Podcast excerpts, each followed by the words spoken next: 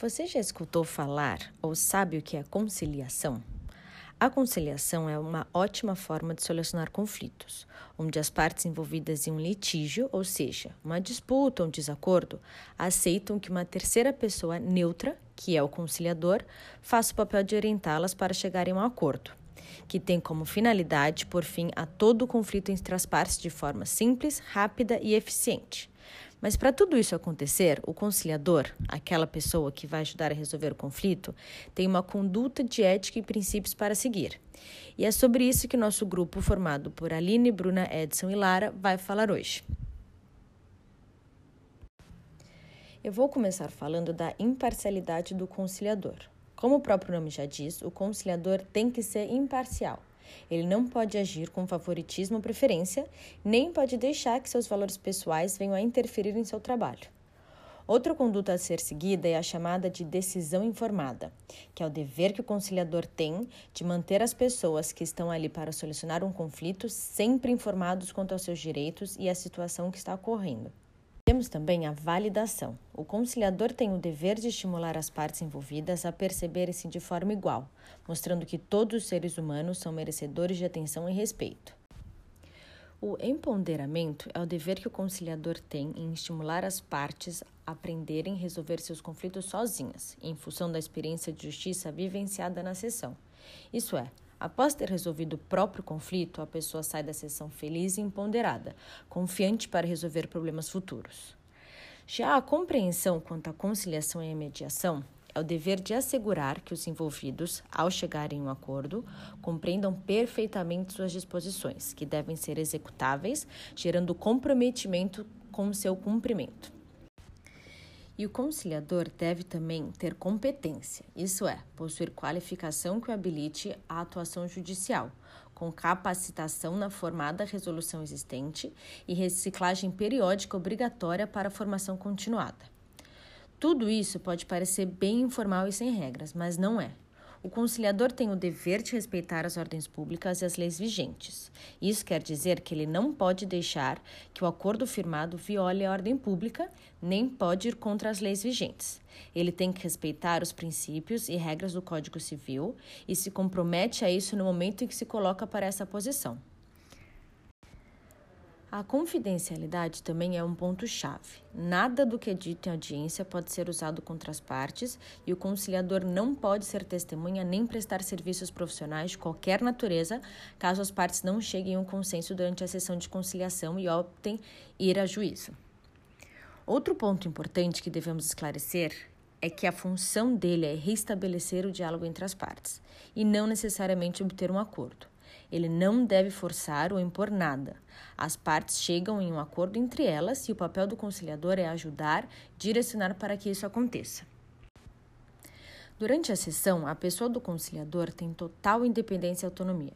Ele pode recusar, suspender ou interromper a sessão se achar que as condições necessárias para seu bom desenvolvimento não estão acontecendo. Ele tem que garantir que as partes cheguem a uma decisão voluntária e não forçada. Caso o conciliador descumpra os princípios e regras estabelecidos no Código, isso resultará na exclusão do conciliador e impedimento de atuar nessa função em qualquer outro órgão do Poder Judiciário Nacional. Então, qualquer pessoa que venha ter conhecimento de conduta inadequada por parte do conciliador poderá representar ao juiz coordenador para que sejam adotadas as providências cabíveis. Resumindo, por meio da conciliação, o conflito pode ser solucionado de forma muito mais rápida e sem tanto desgaste econômico, físico e emocional para ambas as partes, com maior chance de preservar o relacionamento antes existente e, sobretudo, empoderar as partes, solucionando os próprios conflitos, reservando assim o poder judiciário apenas para questões em que se faça realmente necessário seu uso. Caso você tenha um processo de apelação em andamento e deseja tentar a conciliação, converse a respeito com seu advogado. Não desperdice essa oportunidade e compareça à sessão com ânimo para o diálogo. Esperamos que esse podcast lhe tenha sido útil. Até a próxima!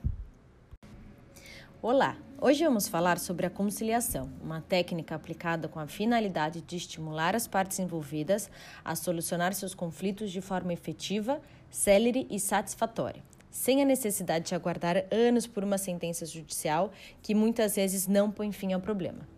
Diversas leis foram publicadas no sentido de ampliar a possibilidade da conciliação.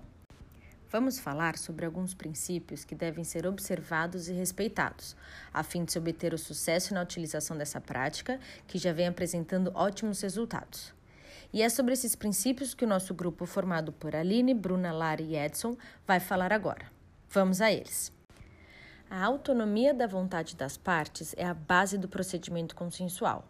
Sinaliza o dever de respeitar os diversos pontos de vista das partes, de modo que eles possam ficar à vontade para colocar seus interesses e necessidades sem sentir que estão sendo julgados.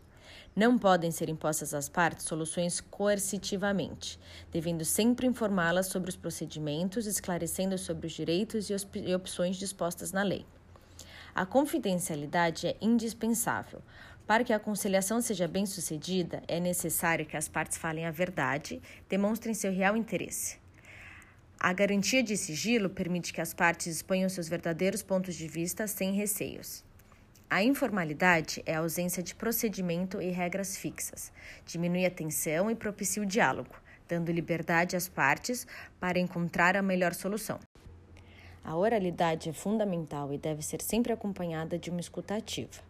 Com a melhor compreensão do que está sendo falado e sem ter pressa para formular uma resposta imediata, tudo fica mais fácil. E é também extremamente importante a boa-fé das partes nas audiências de conciliação. Para que os procedimentos aplicados sejam produtivos e justos, é necessário sempre a presença da lealdade, honestidade, sinceridade, justiça, comunicação e cooperação das partes, estendendo-se também aos conciliadores. Falando na pessoa conciliador, temos alguns princípios que são direcionados a eles. Vamos começar falando da imparcialidade. Ele deve ser notável às partes, gerando confiança no conciliador. Temos também o princípio da independência, que é a autonomia e liberdade dos conciliadores para exercerem suas funções sem qualquer subordinação ou pressão interna ou externa, garantindo desse modo a liberdade nos acordos. Mas os objetivos principais a serem alcançados são fortalecer as relações sociais, identificar interesses, promover relacionamentos cooperativos e educar as partes para solucionarem os conflitos adequadamente. Assim teremos uma sociedade mais pacífica. Muito obrigada, até a próxima.